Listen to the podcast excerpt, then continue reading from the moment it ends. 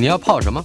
要泡茶、泡咖啡，可不要泡沫经济；要泡泡糖、泡泡澡，可不要梦想成泡影；要泡菜、泡饭、泡妞、泡书本，就不要政治人物跟咱们穷泡蘑菇。不管泡什么，张大春和你一起泡新闻。台北 FM 九八点一 News 九八九八新闻台，我们的老台北播出第四十集，邀请到的是画家、作家刘墉。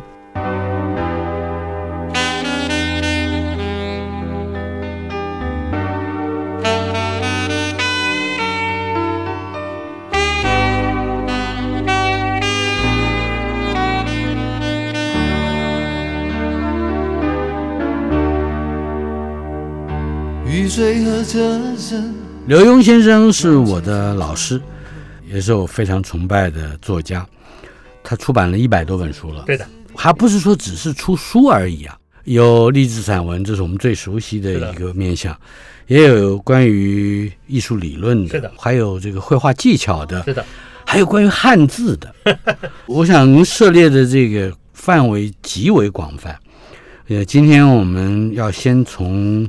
一个角度来谈，那就是我手上有一本书，《当时明月》，副题是《龙山寺庆元宵》。这本来是一张画啊，大概是八尺乘以五尺的这样一个尺幅，可是这里面又有非常多街道建筑的细节。是，您来大概为我们介绍一下整体的布局，以及为什么会画出这张画来？人到一定的年岁就会怀旧，也会怀念逝去的人。那么我当我怀念我父亲的时候，就会想到我小的时候最快乐的一件事情，就是他呃骑着脚踏车，嗯，把我放在前面小藤椅上，带着我到呃万华去。那万华那街边儿，我不晓得到底什么街，说不定是现在的广州街还是什么地方，都有一个一个摊儿。里面有各种游戏，你可以拿球来打什么东西啊，射飞镖啊，呃，或者是用气枪打一个水柱起来，中间一个乒乓球啊，乒乓球 我都打不到。但是我爸爸在大陆的时候就总是打猎，所以他比较打得到。还有打泥人儿，是泥巴做的，然后涂上颜色，那泥人儿。嗯哼。后来我大了之后，我常常自己用粘土做泥人儿。这些都是会让我怀念过去跟父亲在一起的那种岁月。我也记得很早期，我看到龙山寺里面的花灯，那时候已经有电动的了，但是很滑稽。那个噔噔噔，那那个动的，就是机器嘛，呃，比较死板。但是那时候我还是喜欢的不得了，于是我就画了龙山寺庆元宵这一张大画，八尺乘五尺，里面有。一千两百多个人物。是。这张画到现在没有在台湾展过，在台湾没有展，为什么？我在台湾也将近十年没有办过展览。是，那么这张画，但是被台湾不晓得什么团体送到北京的中国美术馆展览过，是台湾的一些画家的作品在那儿展览，也到了呃上海的文化宫，后来在我个展在北京画院，嗯哼，浙江美术馆。跟辽宁省博的个展当中都展出过，但是还没有机会在台湾展览。嗯哼，所以我写这本书的目的，把这里头人物的他们的一些故事，把它写出来，是。是做一个热身，因为这样子改天呃我在台湾展览的时候，大家看就不只是看这么一大张画，有很多人，是。因为这里面有很多故事。我是借着这张画来呃写散文或者是写小说，里面有很多我要说的话，非常精彩。这里面这个市井人情四个字啊，是的，不是一个简单的成语而已，是因为它里面牵涉到的是每一个环节里头人如何去导引出时间的流变。是，虽然看起来整个都是夜晚。是，可是这个仍然会有些微的变化，是，尤其是小规模或者是小尺度的时间流动，是的。比如说它有故事，您刚刚提到的，可以谈谈您怎么去设计它的布局的区块，以及各个区块之间它之间的联动。首先就绘画整体来讲，我起先的设计就把明暗度要调配好。就好像你现在看到的那一页里面这个摊子它冒出的这个炊烟，这个蒸汽。那我画这个东西绝对不用白，我完全不用白，通通用留的，所有的路灯等等。都是留白对的，都是留白。那个不论是灯火，呃，或者是呃炊烟，嗯。或者是月光，他们在一张画面当中产生了一种跳动、灵活的作用。是呃，所以这张画你挂在很暗的房间里头，你都觉得它蛮亮的。所以这是我起先的设计。非常了不起啊！我我刚您特别提到这个炊烟啊，对对对，它等于是在你的画面上最暗的部位你放了一盏灯，对的，就是。就给他的这个照明而且是个间接照明。对对，因为因为当你有烟的时候，它一定有有风，它才会它是有空气的流动。嗯然后至于细节部分，它有一千多个人，嗯。我里面说出我要说的话，所以有很多乞丐。我记得我小时候在街上走，常常会看到乞丐在讨钱。是。那时候我会跟我父亲要钱说，然后给乞丐。然后我父亲跟我讲说，你不能够丢到乞丐的碗里，嗯。你要蹲下来放在乞丐的碗里，是。不要让它发出声音，嗯。这是尊重人。是。我也记得有乞丐到我家来乞讨，那么我母亲端着呃菜出去，特别注意那个盘子是不能够磕边损角的。啊，就算我们平常家里头常常用到磕边损 角的，嗯但是拿给他们的时候，所以这张画里头有非常多的乞丐，你就单单在这个门口就可以看到，在龙山寺的门口又看到很多乞丐，然后有趴在地上的，有的在旅馆前面，呃，包袱旁边儿。呃，可能是缺了盘缠的，那么也有小孩在街上小孩呃尿尿，呃，街上尿尿，那父父亲在旁边看，妈在把尿。我记得前几年还有人讲，说是很多对岸来的 到处便秘。那么其实在我小时候，呃，台湾也是这样，一样是的，你看，刚才你指着这个地方，这边有一个捡垃圾的，你有没有看到一个捡垃圾的？捡垃圾的大人。呃，对，然后旁边跟个小女孩，跟个小孩。对了，这个捡垃圾的大人，呃，他有背着一个篮子，手上一个篮子，嗯。然后这小女孩拉着她妈妈，呃，是个妈妈在捡垃圾。是这个小女孩没有看她妈妈，她看着看旁边别处。的摊子，她看着摊子吃摊子上是吃东西的，对的。嗯。然后摊子上吃东西的人正在回身在喂一条狗，嗯，很可能这小孩儿他肚子饿了，他想吃，他还觉得他还不如那狗得到满足，对，所以我在里面是讲这些故事，嗯嗯甚至还有烟花巷。嗯。哎，当然你可以去想它是烟花香，嗯也可以想它不是烟花香。嗯哼，哎，对，你看还有这戏台，这戏台前头在演歌仔戏，嗯。那后头后台就有化妆的，啊还有在换衣服呢。嗯 OK，你不注意看，看不看？他在换衣服。换衣服，OK，但是有一些登徒子，化妆的要仔细看就看出来，对对对，因为那个化妆的女士，她身上的一个色啊，有 色光、色温特别高一点，对对对对是。吧？然后呢，旁边你可以看到这些登徒子小色鬼趴在那偷看，偷看是，但是还会有个老先生拿拐棍过去，然后拿手指着，好像是有一点批评的大家还意思。批评的意思。哎。就我们看这个中国绘画的传统来说，是。当时明月这一个画册呃所代表的那一张画，其实是跟出景图、入壁图、清明上河图这是。都可以放在一起来讨论的。是的，可以谈一谈这种跟市井人情，呃息息相关，并且呃有充分的生活细节反映的绘画，它是怎么样打动你的？呃，譬如说是韩熙在《夜宴图》那是一个间谍间谍的作品对的，它是个间谍作品，但是你会发现里面也有道学夫子。嗯你，你现在去想想，那几个登徒子在偷看，旁边的老先生嗯就是我摆的那个道学夫子在里面。嗯有的时候，我们的传统文化当中会把一些禁忌摆进去，但是禁忌之外，一定是嗯给点教训。天下国家民族为的这个东西要有都要摆教训。嗯。摆上。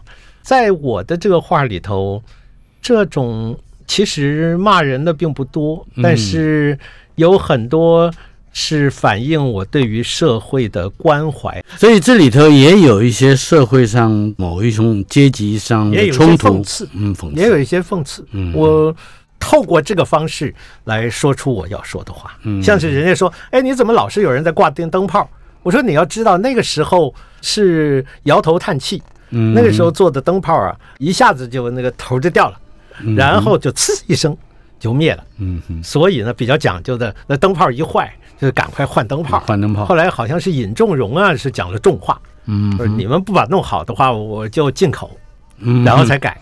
所以在里面它有后面的故事。我记得还有一个小细节很有趣，是一条黑狗被拴在树上，对，但是它后脚站着，它前脚前脚是扑起来在空中 对，远远的，而且看起来吠得挺哎，欢。对对对对对，它是有目的的，哎对呃，或者是有目标的。哎对，因为那好像有贼的样子。嗯，结果我们穿越过中间的树丛 哎，，对的，发现可能是一男一女，是不是？在你不要倒学了。隔着墙头，哎，那么黑地方看不清楚啊。好好好好如果是一男一女，他们俩在干嘛？我不知道，你自己看着隔书嘛隔着墙拉着墙，这样，在那个时代能够隔着墙拉着手就已经不错了。另外，隔壁人家有个女孩正在用功呢，嗯然后那个爸爸就指着外头，大概嗯叫他太太、来看啊，来看啊，你看隔壁他们在干什么啊？那个太太就追过来了，就说别喊，别喊，不要打扰孩子对呀、在用功呢。所以别说这个看起来没有配上音，但是哎仔细的看，是还真的会察觉到这是一个小家庭里面的对对对诸般细腻的对的，生活细节，对的，对的，嗯但是这一张画同时它又有一个元宵的背景对的。因为我很喜欢元宵，因为我喜欢元戏稼轩的。嗯 OK，元戏的哎词，对对，东风夜放花千树，更吹落星如雨，嗯多抽象，多美啊！嗯，哎，在中国古代的这些个诗词以及它所融入的意境，会随时的在你的画面里面产生会出来，产生很好的影响。嗯哼譬如说是你说众里寻他千百度，蓦然回首，那人就在灯火阑珊处。那个灯火阑珊的那个那个就很抽象，什么叫阑珊？嗯哼。呃，蓦然回首，那个一回首的感觉，宝马雕车香满路，嗯。凤箫声动，玉壶光转。妈呀，这个画面嗯。它很抽象啊，对不对？而而且它是有柳黄金时间性的。嗯对呀、鹅儿雪柳黄金缕，那种似见似不见，明暗闪烁。嗯，哎，灯火阑珊，我有一个解释，其实不是灯火本身，是人已经散了，人变少了。所以那个灯火就意义不大了，嗯，也甚至可以说不够明亮啊。呃对，其实是因为人呃散，人所以散了那两才看到还在那边还在干什么呢？呃，那个人也在等你。不过整体的说来，一张画能够说那么多事，它一定也跟你的集合的记忆有关。那那你是画的时候是从哪一些部位先开始去设思，或者是呃构图？里头有很多是我的经验。我小时候总是听到我们的邻居那后头就听到啪啪啪不要打，不要打啦，啪啪啪打，这个是竹笋炒肉片儿的记忆，是是，就是深深留在我的脑海当中。嗯哼，那个时候是比较会在街上打孩子，街上尿尿啦，街上打孩子都会有的，嗯所以他是在一面构图布局，一面把故事衍生出来。对的，就好像我跟你说，我说我总是在缺氧，所以我觉得我有时候猛猛醉醉，呃，可能东西就自己跳出来了吧，从记忆当中跳出来了，或者是突然有灵感。但是高官来了，一个车队有吉普车，有什么大的车、小的车，嗯，他们来了，是，我一定要设计好，因为他这个车队啊。蛮长的，嗯哼，然后前头有人下车了，有人怎样？是。哎，我设计好，然后我得要查那个时候的吉普车是啥样。嗯那个时候比较大的车子轮子是有个盖子的，OK，是在左右上面，OK，是。要查这个。如果我要画建筑物，就算是龙山寺旁边不是那个建筑，而我虚构那个建筑，嗯我很可能要到大道城那边去对。考察那没错，呃那，包括我我注意到啊，因为从这个角度来看啊，呃，虽然看起来是一个四十五度角往下看的一个，是。但是远方，也就是到了龙山寺后面的那个有有楼房了。哎，，对的，那个楼房跟旁边那巴洛克式的。那就不一样了，对的，它嗯正面是三扇窗，是。巴洛克式它都是三扇窗，然后它上头会有灰，有的时候是加灰，我会去查。而且我会要求，比如我到迪化街那边，我会进到店里头说，嗯你能不能让我到呃里面去看看啊？呃，哦。你会发现中间有个小院儿，它有个小天井儿，小天井。有的时候那边有厕所啊什么的，哎，那是上的透亮的。嗯，那我再去查考资料，知道在早期它那个后头，其中有一些后门儿就是接着提防了。嗯接着提防。是。从淡水河把货运到的时候，嗯就把东西从那边下货，然后拿进去，在后面一楼处理，是，然后再送到前面的卖。嗯，就那我于是我就跑去问，而且要查早期的地图，我我也查大道城，因为我也画过大道城。是，其实大道城呃早期那个河距离街道是很近的，嗯，距离迪化街是很近的，呃，几乎到那个庙。OK，嗯哼，但是后来堵塞。是，同样的，当我画万华的时候，画龙山寺的时候，我也跑去勘察，跟那边的当地的老先生谈。呃，嗯哼，譬如我说，呃，这以前有很多这个工厂啊，有很多都是印刷厂啊，是，因为你做一个河港，那个时候它就有几样嘛。一个是印刷厂多，大家阅读嘛，嗯然后看报章嘛；是是。一个是吃的嘛，大家下船嘛；一个是要拜神嘛，因为你是走海，对不对？一个是有小姐嘛。OK，我会就是这几个行业，哎，那时候有那么多印刷厂，我以前都在那边，高中跟大学编校刊的时候啊。编刊物的时候，哦，印刷厂往那边去啊。后来他们都到中和永和去啦，嗯哼，然后我到整个万华跑完了，找到一家印刷厂，现在。啊哈，就在龙山寺正对着，然后左边往后拐，一个只有一平大的，恐怕还没有一平大。还能 还能是个营业吗男？的在那边印什么东西，然后他说就我这一家了。我告诉你啊，陈万华就我这一家。我去跟他们谈，他们会说，以前这前面是个池子，嗯因为龙山寺是美人穴嗯啊，以前万华总失火，风水师说是美人穴，所以要美人照镜，嗯，所以挖了个池子。啊，到后来日本时代把池子填起来了，然后曾经在很早的，现在八九十岁的人、九十岁的人可能在那边摆过摊子，就做成市场。那现在又搞了个现代喷泉在那儿，嗯我是总是去看。嗯哼，龙山寺也不是正南正北这样子排的啊，坐南朝北，它是是。歪一点点，哦。表示谦虚。哦，哎，刻意对的，对的嗯，哎，我在画的时候也都注意到，因为我很喜欢搞透视，嗯，所以我我都注意到。可以告诉我这个外行人，这张当时明月，它是用什么样的透视的方式，或者用不同的透视的方式来处理它的空间的吗？稍后片刻，马上回来。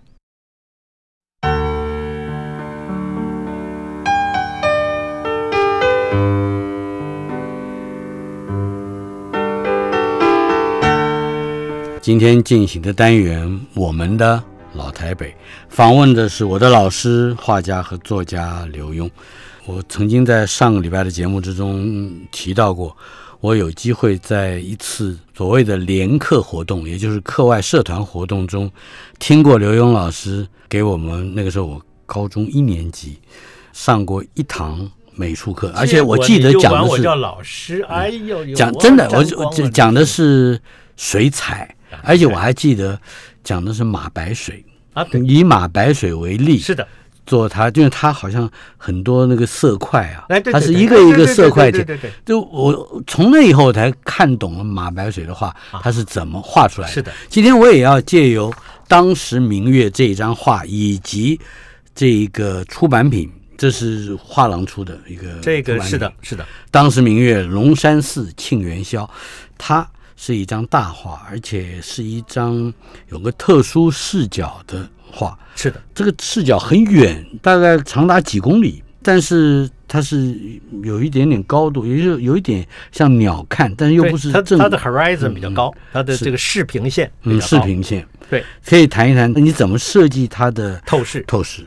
因为一张太大的画，像这一张有八尺，嗯哼，我们每一个人，我们的视野很可能只有三十度，真正清楚的大概只有三十度，那么超出的就会不清楚。嗯，所以我们难免，当你要画一个横很宽的画的时候呢，你要往左看，然后往中间看，再往右看。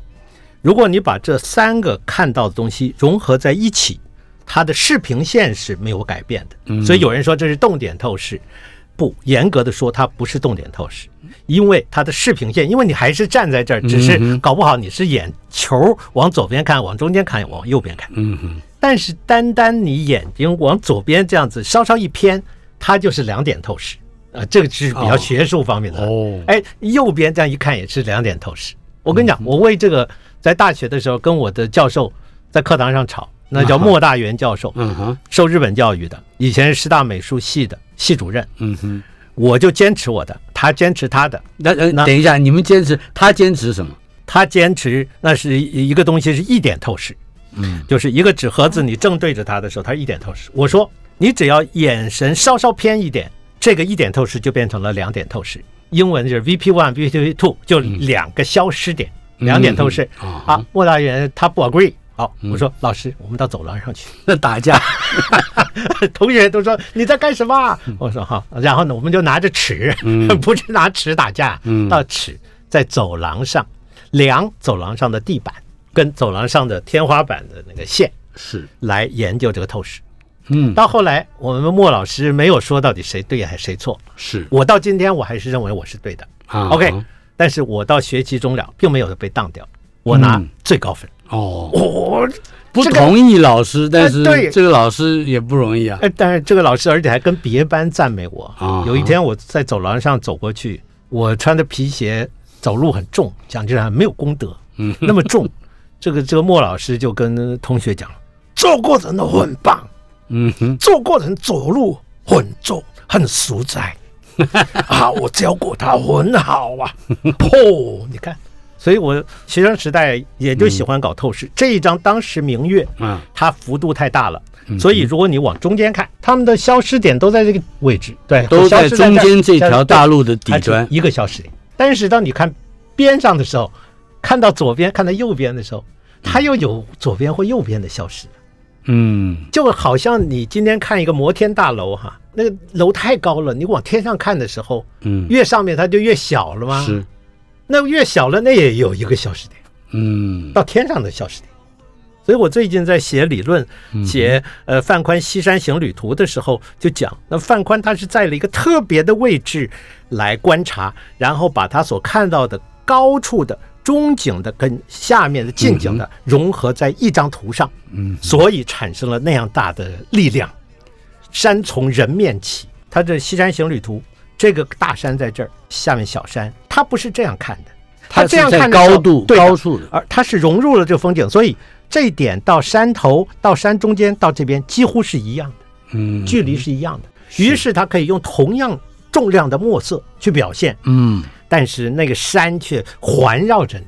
这样说我就我想听众在收音机前面大概只能用一个方式理解，就是范宽有一只空拍机，呃，对的，而且是在比山顶矮不了多少的位置，对的，比中飞到大山比，山腰还要高。对。的，嗯。对的，在山当中，我有一个你我自己观察的一个疑惑，因为我不懂这个绘画啊，可是我常常到不管是故宫或其他博物馆、看的中国的古画，尤其是室内的桌面的时候，是。我们都会注意到对，桌子的对面可能是我们的主角，他的脸特别大，哎对，包括您刚刚提到的夜宴图啊。哎，对，可是那个桌子的近边，也就是朝着读者的这一边，居然会比它的远边要窄。窄，对。对，好奇怪，哎，最妙的是，我说我这个不是在跟西方的透视不同吗？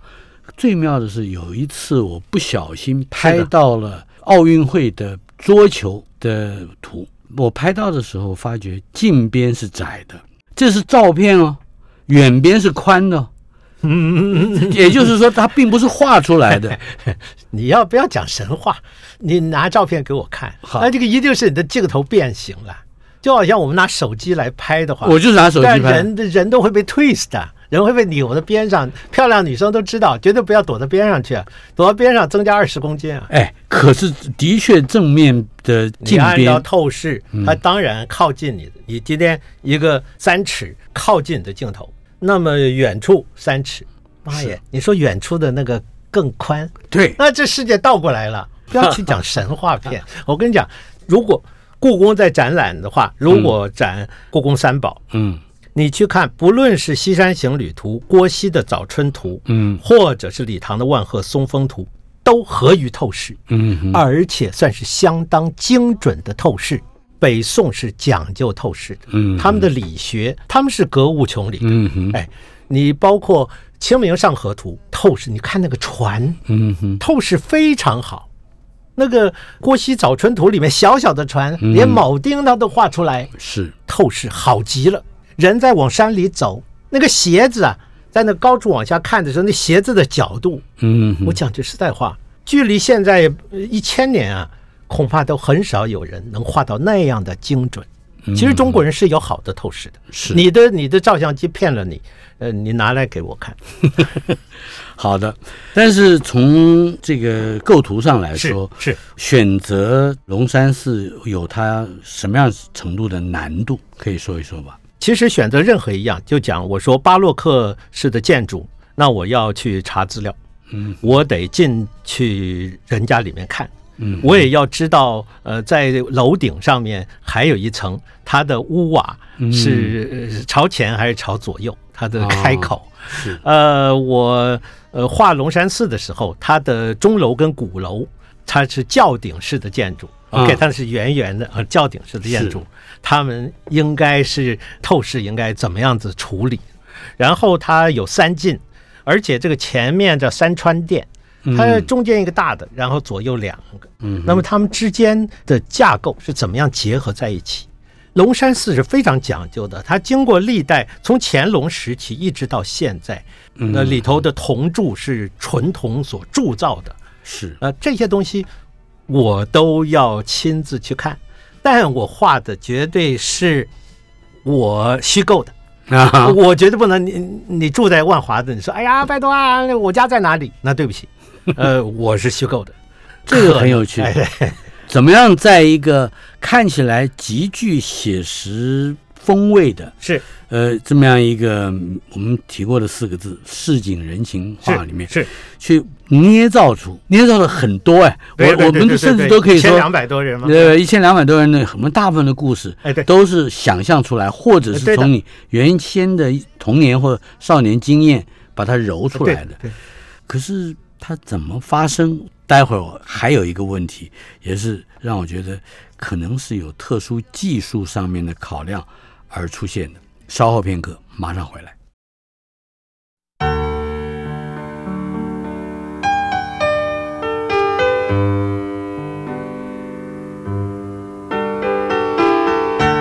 我们的老台北这个单元今天播出第四十集，邀请到的是画家、作家，我的老师刘墉先生。今天带来的这一本书《当时明月》，是一张大画的解释吧，或者说注脚吧。有点像是导览图，又有点像是寻宝图。嗯你别看，因为我这个画在很多地方展览过，嗯哼，很多呃欣赏者他们都知道里头慢慢找，慢慢找。嗯你只要跟他讲，说有一个小女孩，她拿了个气球，她刚爸爸妈妈给她买了气球，她拿在手里，不小心一松手，气球飞。飞了她爸爸回头要抓，但是一下子没抓到。你们找，好家伙，你会发现，大家，兴趣好浓的不得了啊，别的都放下去了，就在这这个很像西方美国的童书，叫《Looking for Wally》还是呃，什么？something like that。所以一方面我要让大家知道我在这里有这个趣味有这个趣味。一方面，在这个当中，它所反映的那个时代，嗯，以及我对时代的关怀。是那个时代是有乞丐的，那个时代小孩常常随随地尿尿的，那个时代是有呃高高官来了，哎大家要回避。大家要回避。嗯，中间有这么一块半亩方塘吧？所以就不对，一见开，呃，这个从天上洒下来的月光，是的反映在这个水塘里面。是，的，它也营造了和龙山寺正对面的一种平衡感。对的，对的，龙山寺是黄哎灯，对这个色温灯火辉煌的那个，嗯，可是它的正对面是月光反映的池塘，是的，这个设计是妙透了。而且原来好像就有这么一个，对的。现在已经不存在，只剩下喷水头的。现在是做了一个现代式的，嗯。呃，音乐喷泉啊，说不定还有漂亮灯光。嗯哼，在很早期，那边是竹林，但是更早的时候对，在万啊华容易失火。嗯啊，风水先生就说，呃，那个地方是美人穴，就是在龙山寺对面，是，美人要照镜，要照镜子，所以所以要挖个池塘，嗯哼于是就做了池塘。是这个池塘做好，果然据说是呃火灾就少了，嗯但是后来呢又把池塘填起来了，做成市场。嗯我，不知道有火灾有没有增加。但是这一幅根据想象是。而构成的这个池塘，嗯，周边还有一些个树木，嗯，而且还有洁壁鳞次的嗯房舍，是。这个房舍就远远的要比池塘对面远处那些个巴洛克式的楼建筑，感觉上是更在地一点，哎对的。local 的，对的对的，而很可能呢，也代表着他们的生活阶层或者说是经济状况是比较低的。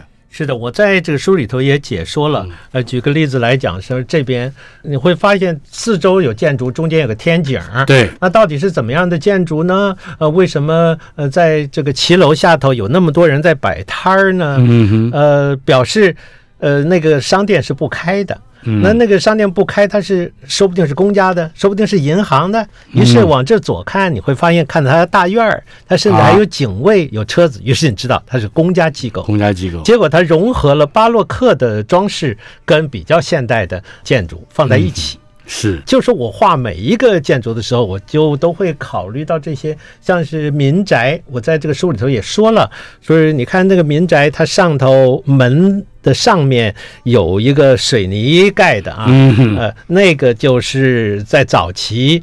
大概四十年、四十二年、四十三年以后，嗯呃，嗯台湾的日本式的建筑啊，原来你举例来说，你到和温州街那边去看，嗯，原来他们都是竖墙，竖墙，有多半都没有门。嗯，。没有，啊，以前我都在里面玩躲猫猫，嗯哼，那到那个时候都做成水泥墙，嗯哼，然后大门上头都有放灯的，我不晓得那个要叫做什么。对就是门上面还有一个顶，对的，是吧？所以我在里面解说，我也说这个是大约在什么时候开始有了这类的建筑。这是真正的另外一个风貌的老台北，而且它是大家一起干的，哎，对，大家一起 它看，不是只有一两好家像，好像你不盖那个，好像不够气派，对的呃，是不是？对的，它它有一那一阵子唰一下子大家都盖了。它有一个门庭的感觉，对嗯而以所前这就叫门呃庭嘛，对，以前在墙头子上都要插玻璃嗯。啊，对不对？哎。是是是，防贼，哎，对的对吧，对，而且就算是民宅，日本人就很讲究。你注意，它大门不正对着它下面的门，就哎。就里面的屋子的是是。门不正对着。对，它要错开。对，对，嗯。你到温州街那边看那个大院子，原来海军军官俱乐部，他们也是什么地方要让，嗯。就好像北方的四合院的照壁，照壁或隐蔽，对的。哎，呃，隐蔽就是不让你一路看穿哎到底，对呀，是啊嗯，另外，我还有一个非常个人的问题，就是讲起中国的水墨，尤其是山水啊，什么这皴法、皴法，为我解个惑吧。在这一张画里面，要动用到笔触的时候，你是怎么选择什么样的皴法？其实皴法它主要在英文上来讲就是 texture stroke，也就是表现直理。我们说“春”这个字儿，它就是讲皮肤受到干冷而起裂纹呐、这样子比较粗。嗯哼，于是，当你用干的毛笔在纸上，尤其是宣纸上，嗯，呃，来呃摩擦，然后造成一些呃直理的感觉的话，那个就叫而且有重有重复性的，哎，对的。嗯，呃，如果你画的是一个点儿一个点儿的，那叫做雨点皴，就中国传统皴法。嗯画长条的、不交错的叫散麻皴，嗯交错的长条线条那个叫做披麻皴。嗯，如果你画的像是荷叶的叶脉一样的话，嗯那个叫做荷叶皴。所以中国的皴法就各式各样，你把笔躺下来横着拉，那叫做斧劈村，嗯叫斧劈皴斧劈皴。所以你形容哪个对象，就用不一样的村法，这才对。嗯哼，不能说是你画泰山跟画野柳用同样的村法，嗯，所以村法应该是跟着自然而产生的。而不应该拘泥于某种村法而食古不化。问题是龙山寺是一个市井，对的，那它也有需要重复的一些的纹理。对那。怎么去决定该如何用笔？首先，你是光影。你举例来说，在龙山寺这个二进的这个香炉，呃，嗯香炉它有烟，是烟起来的时候受到光线的影响，它会比较亮。嗯我在画的时候，我是不同的地方，我用不同的墨色。哦，所以哎，对，烟光不同过去了嗯，过了屋顶，那个地方被烟遮的地方，我用比较淡的墨；嗯。那个比较没有烟遮的地方，我用比较浓的墨。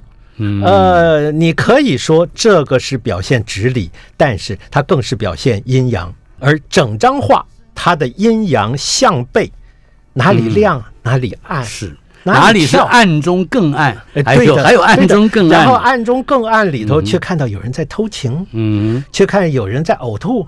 最后，我想在我们节目还有大概两分钟的时间，经过这么多年您的创作，包括绘画，包括写作，还有包括早年的戏剧表演，是。现在好像没有在戏剧方面再发挥了，会有遗憾吗？或者想想从前在演戏的那个时代，或者是在社团里面当男主角的那个时代，嗯，会不会有的时候心也会动一下？哎，会哦。我女儿呃曾经做这个呃美国的电影公司华纳电影公司驻中国大陆的投资部的负责人，嗯哼，我就跟她讲我说，哎呀，你们如果拍戏的话，找老爸去演个电影儿。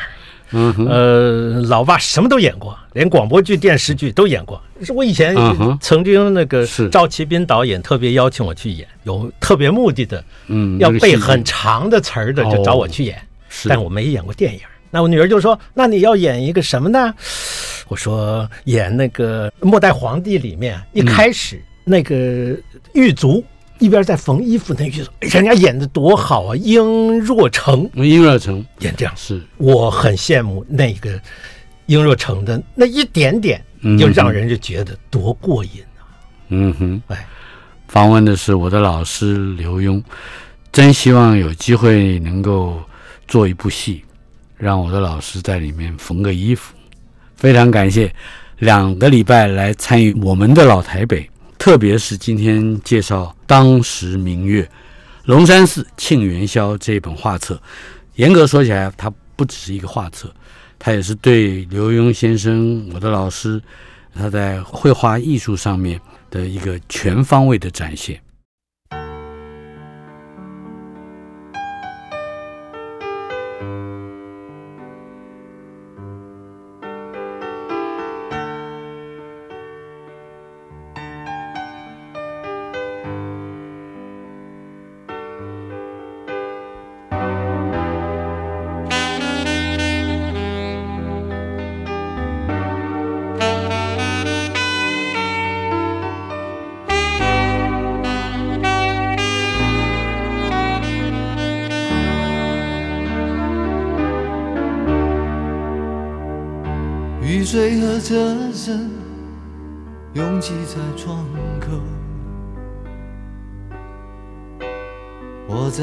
在都市的边缘停留。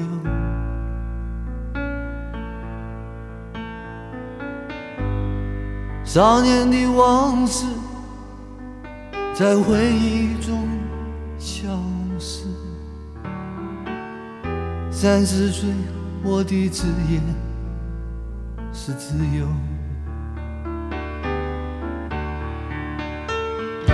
勤劳的人啊，无聊的人啊，还有陌生的我，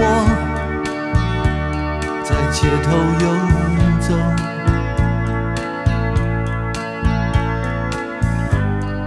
白色的墙柱，玻璃的黑